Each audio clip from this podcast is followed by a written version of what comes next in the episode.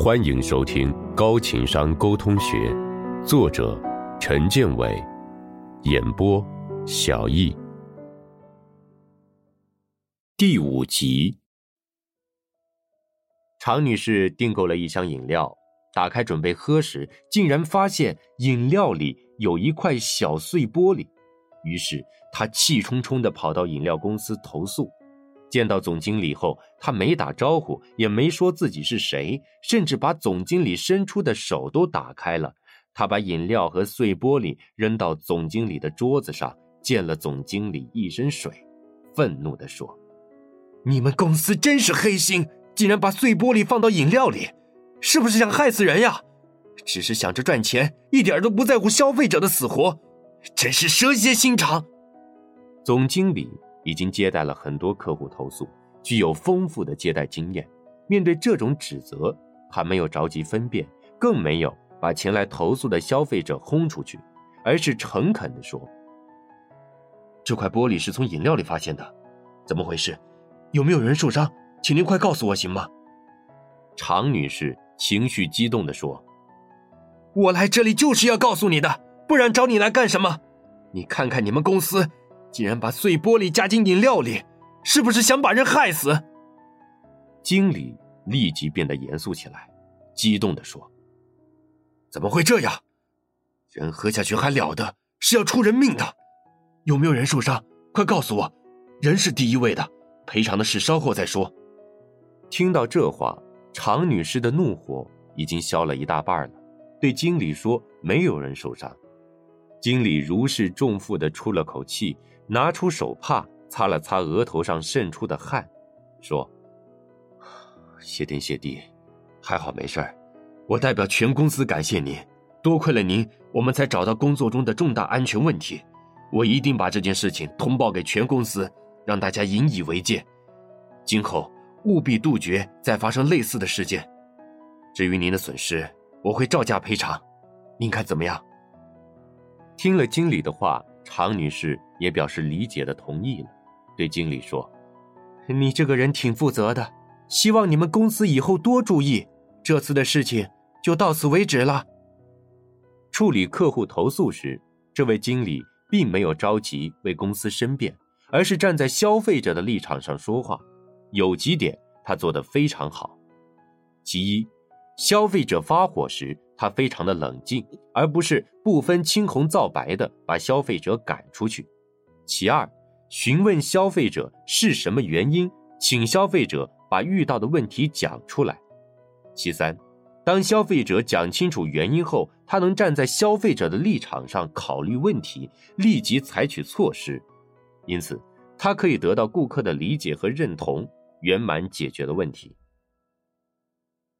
在《点石成金》这本书里，古德曾说：“停下一分钟，把你对他人的冷漠和你的热心比较一番，你会发现人与人之间的相似度很大。明白了这一点之后，你就能像林肯和罗斯福一样，把人际交往中唯一的原则牢牢地抓在手中。也就是说，想要在处理人际关系时游刃有余，就得学会。”站在他人的立场上考虑问题，欺软怕硬心理，刚柔并济，让他人不敢小觑。太强硬的表述方式很难让人接受，太温柔的表达方式又容易让人误以为那是软弱。而刚柔并济的说话方式，既可以避免激怒他人，又可以震慑他人，是一种不错的沟通方式。马其他有一种神奇的矿物质，也是马其他三大国宝之一，名字叫豆腐石头。之所以把它叫做豆腐石头，是因为它刚开采出来时像豆腐一样柔软，可以轻而易举地被塑造成任何形状。可是晾晒之后，它又会变成坚硬无比的石头。这种石头能软能硬，曾经被马其他人。用来铸造一座固若金汤的城堡，这座城堡经受二战炮火的摧残而不倒，至今依然屹立于地中海的小岛上。豆腐石头固若金汤是大自然对马其他的物质馈赠，也启示着人们去寻找一种刚柔并济的智慧。通过豆腐与石头的转变，豆腐石头向我们展示了柔与刚的奥妙。所谓柔，就是圆和温顺、接纳、包容；所谓的刚，就是坚硬、倔强、不妥协、不投降。两者看似是两个彼此矛盾的对立体，其实却可以被划分到同一个范畴中。李先生刚到公司一个多月，还没来得及搞好同事关系，就和公司里的财务主管赵总闹得不愉快。可是赵总是公司的老资历，又是董事长一手提拔的，就算他对李先生没什么好脸色，李先生又能怎么样呢？私下里，李先生经常听到赵总说他的不是，但是他只能默默的忍受。为了适应新的工作环境，他当然想和赵总搞好关系，毕竟人家是财务主管，每次报销的费用都要经过他。可是李先生多次示好都没有用。人家赵总根本就不理他。一天，财务室通知李先生去领出差报销费用。李先生接过钱，发现只有五百，整整少了一千元。于是就拿着钱找赵总。赵总冷着脸，不悦地说：“你交来的发票就这些，不是五百是多少？”说着，他把李先生的发票扔出来。李先生仔细看了看。发现少了一张请客户吃饭的发票，于是他请赵总帮忙找找。赵总却说：“只有这些，你给我的都在这儿。发票丢到哪里，我怎么知道？你自己找去。”李先生心里很清楚，知道这一定是赵总在搞鬼，于是心平气和地说：“我上交发票的时候，在发票的背面都标上了编号，当时小马和小刘也都在。”可是现在发票却少了，我还是去找总经理吧，也许他能解决。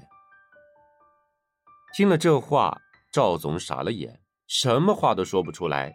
李先生趁机说：“赵总，其实我也不想把事情闹大，总经理这么忙，让他处理这点小事不太好，您觉得呢？”我觉得可能是会计不小心把发票弄丢了，毕竟年终了，大家工作都这么忙，有些小失误也是可以理解的。要不您帮我问问？赵总连忙点头，很快就把剩下的一千元亲自送到李先生手上。后来再也没有找过李先生的麻烦。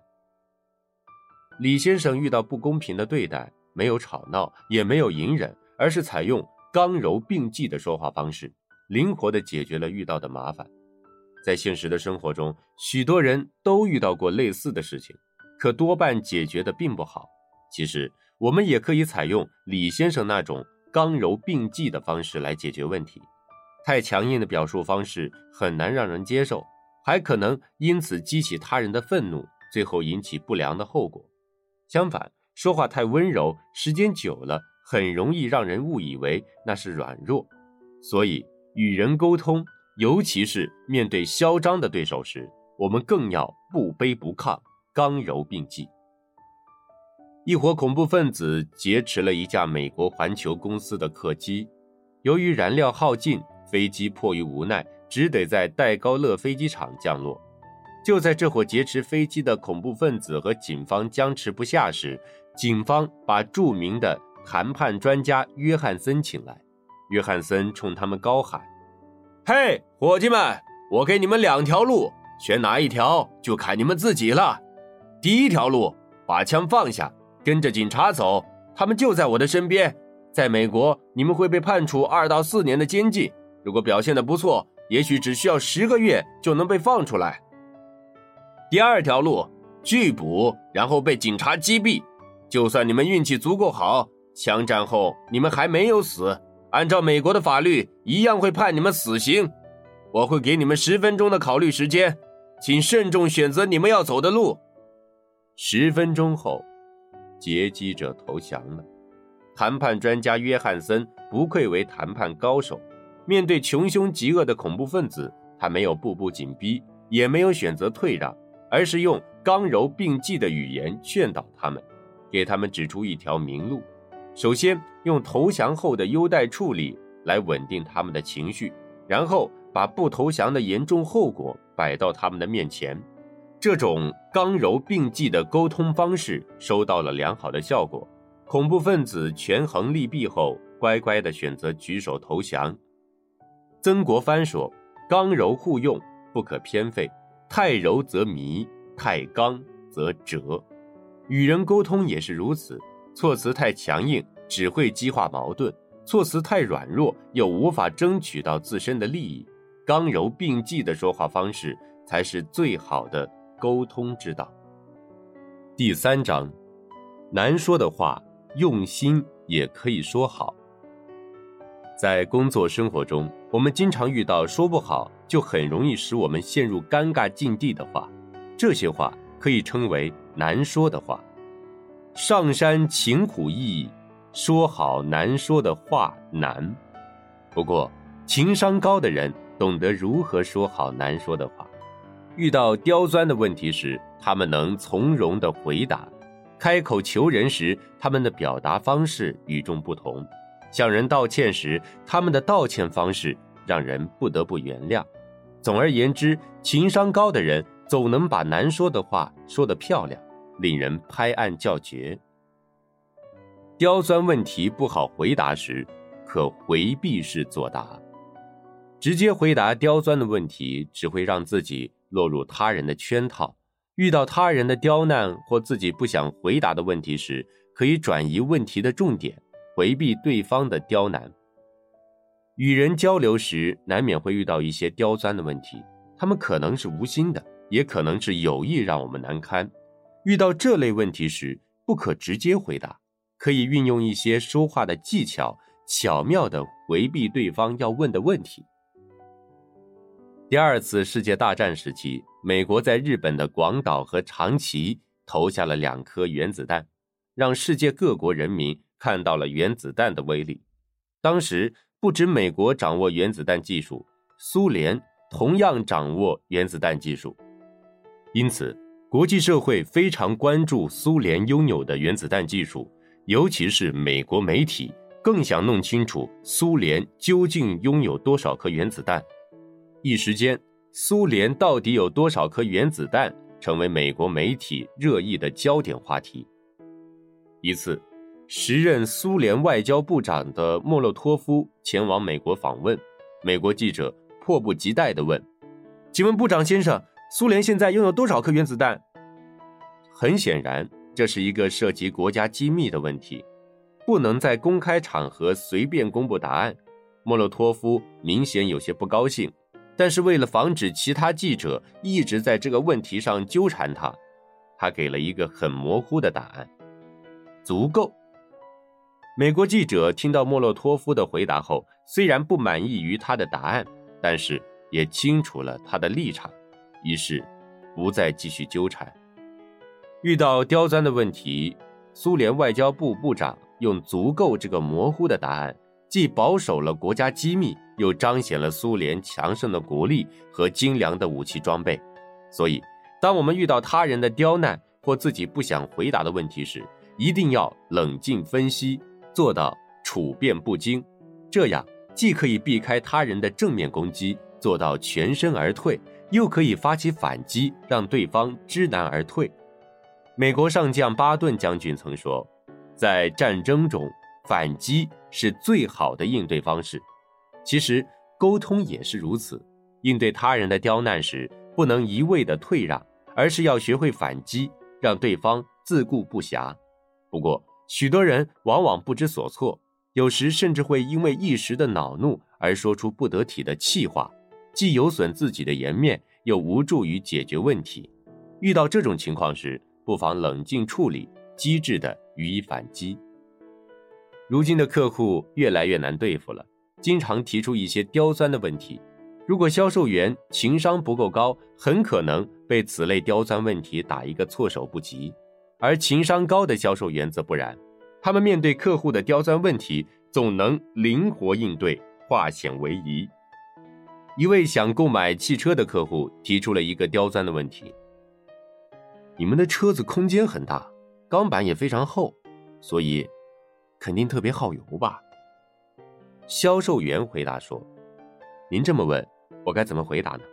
这么说吧，其实汽车油耗高低的影响因素是多方面的，既与车子自身的重量有关，也与驾驶员平时的驾驶习惯有关。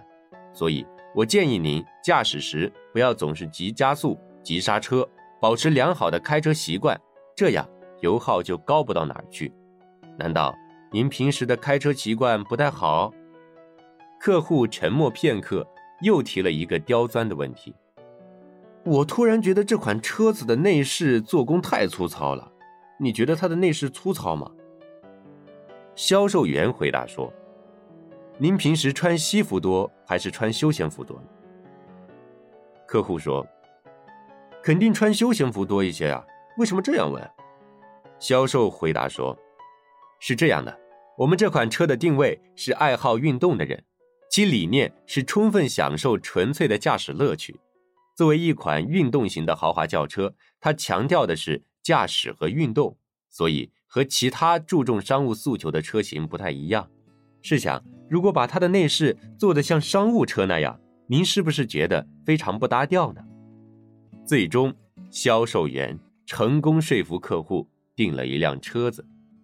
案例中的客户用“肯定特别费油吧？你觉得它的内饰粗糙吗？”这两个刁钻的问题试探销售员，却被销售员用回避式作答法一一化解。